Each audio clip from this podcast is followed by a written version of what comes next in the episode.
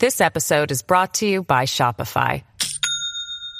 Do you have a point of sale system you can trust, or is it a real POS? You need Shopify for retail. From accepting payments to managing inventory, Shopify POS has everything you need to sell in person. Go to shopify.com slash system, all lowercase, to take your retail business to the next level today. That's shopify.com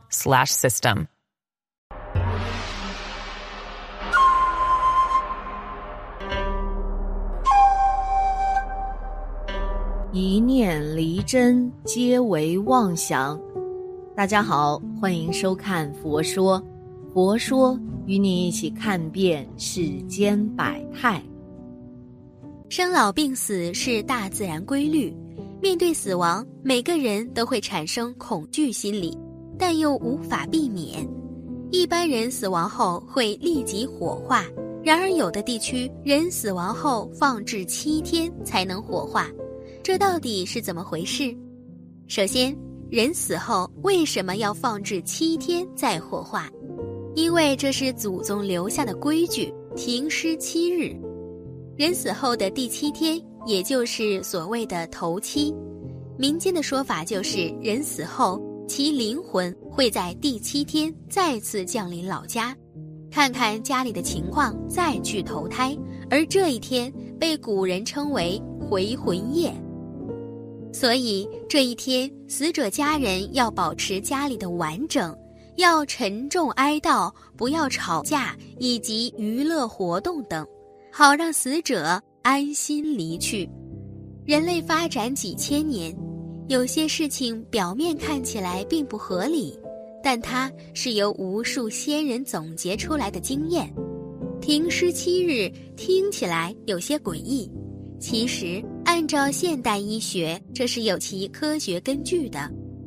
因为一个人看起来死了，没有了呼吸，但其实他可能并没有真的死，而是进入了假死现象，即人似乎没有呼吸，心脏停止跳动。其实心脏还是有极其微弱的跳动，只是难以觉察出来。一旦外部威胁条件解除，心脏跳动逐渐加强时。人就会起死回生。曾经就出现过这种假死的事件：一名七十多岁的老人去世，亲朋好友特别悲痛伤心，准备把老人抬去埋葬。去往墓地的道路上，老人突然坐起来，这让亲朋好友万分恐惧，以为是起尸了。老人开口后，大家才知道其并没有死亡。而其也健康的活了十多年，因此火化前放置七天能避免假死。事实上，早在两千年前的战国时期就发生过这样的事情。扁鹊原来不叫扁鹊，原名叫秦越人。当时他对医学有着浓厚的兴趣，就拜师长桑君。秦越人智慧超群。能触类旁通，举一反三，医术越来越高超，成了很多人的救命恩人。赵国的百姓对秦越人感恩戴德，但是又拿不出什么东西来回报。为了表示对秦越人的感谢，赵国的百姓们就将上古神医扁鹊的称呼送给了他，从此他就有了神医扁鹊之称。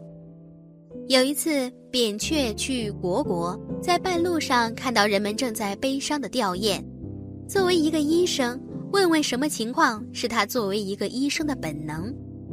当他得知宫中的太子死了半天，打听一下症状之后，扁鹊立马断定太子没有死，只是假死。于是扁鹊立马就被带到了虢国大王那里。扁鹊对大王说。太子没有死，而且有方法可以救。大王一听，立马从悲痛中醒悟过来，赶紧招呼扁鹊为太子治疗。扁鹊拿出银针，用针刺激太子的穴位，然后再开了药给他喝。神奇的事情发生了，太子慢慢睁开了眼睛，最后清醒了过来。从此，扁鹊就开始声名远扬了，神医的称号也得到了世人的认可。后来，扁鹊谈到死而复生这件事的时候，他说：“其实自己并没有起死回生的本事，太子其实只是陷入了一种假死模式，进入了一种休眠的状态，而在休眠完后，有可能就会慢慢醒过来。”按照这个说法，和民间葬礼习俗就有点不谋而合的感觉了。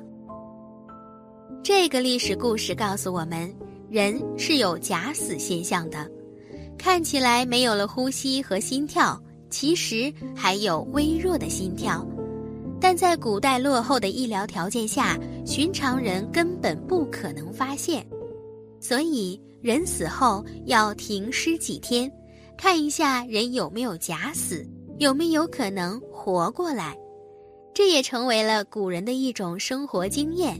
也是后来慢慢的被神化了。那么假死的状态是什么？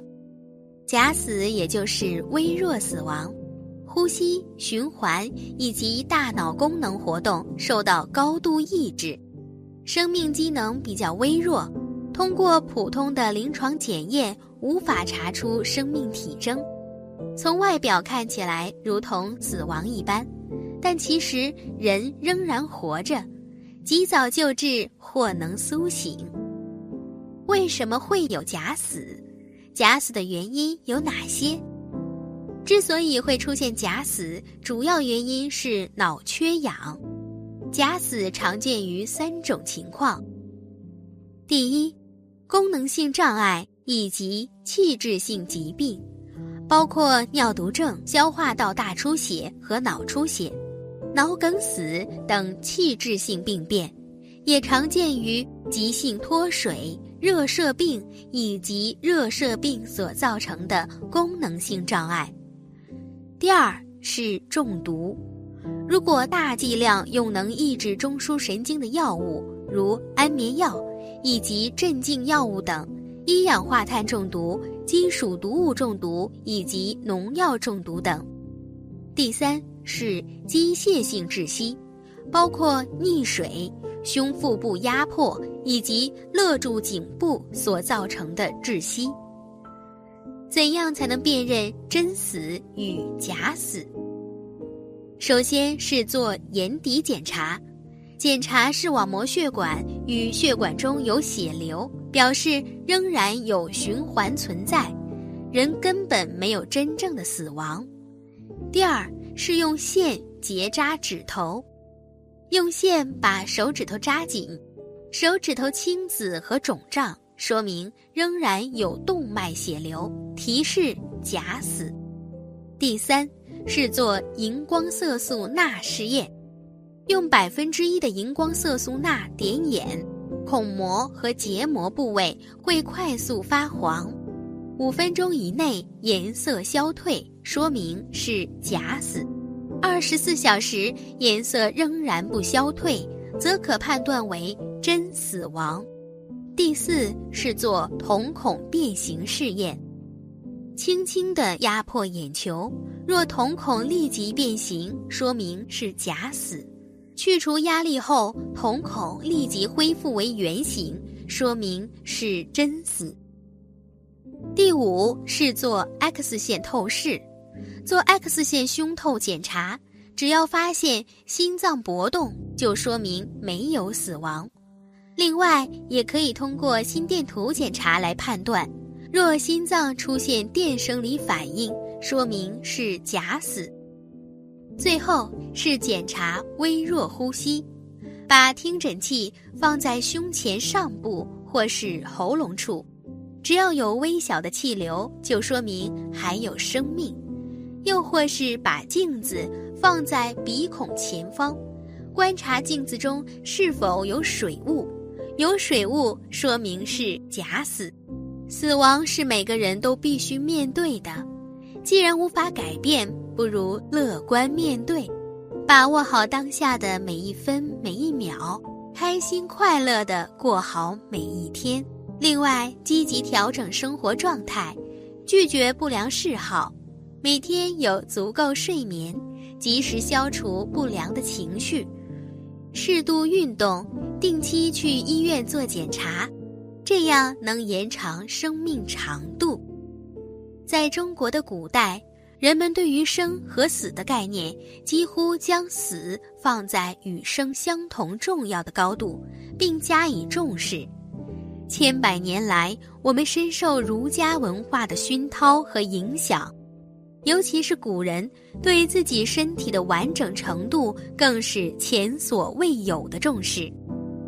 早在古代《孝经》中就有“身体发肤受之父母，不敢毁伤，孝之始也”的说法，并且这种关于孝道的说法影响着一代又一代的中国人。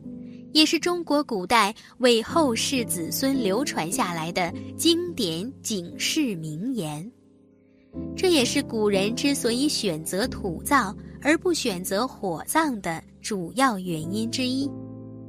但是在古代修行佛教的僧侣们去世以后，却选择用火化的方式来处理遗体，这和慈悲为怀的佛教教理看起来是格格不入。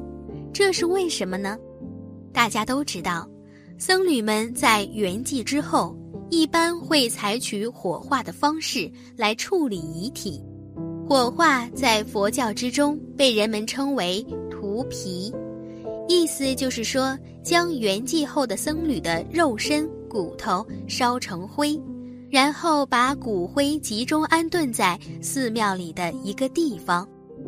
僧侣们为什么要这样做呢？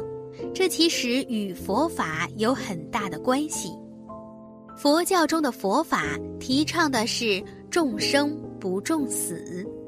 为何众生不重死呢？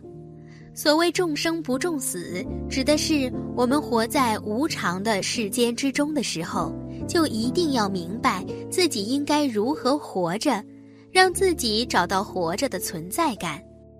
大家都知道，在儒家文化中。有句话叫做“朝闻道，夕死可矣”。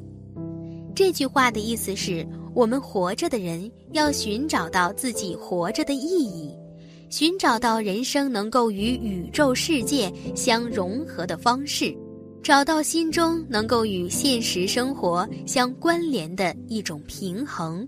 所以，佛法提倡的“众生不重死”，指的是我们在现实生活中的身心安顿。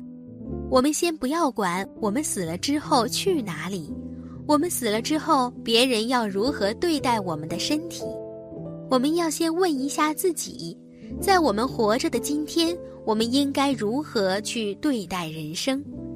现在我们在我们所处的这个时代之中。我们要如何安身立命？我们如何才能去找到积极向上的乐趣？如何才能更好的融入到社会发展的大潮之中？如何在社会发展的大潮之中找到我们个体的存在感？然后再思考，作为一个个体，我们在社会发展的大潮之中应该承担的责任和扮演的角色。大家不妨扪心自问。我们把今天的自己活好了吗？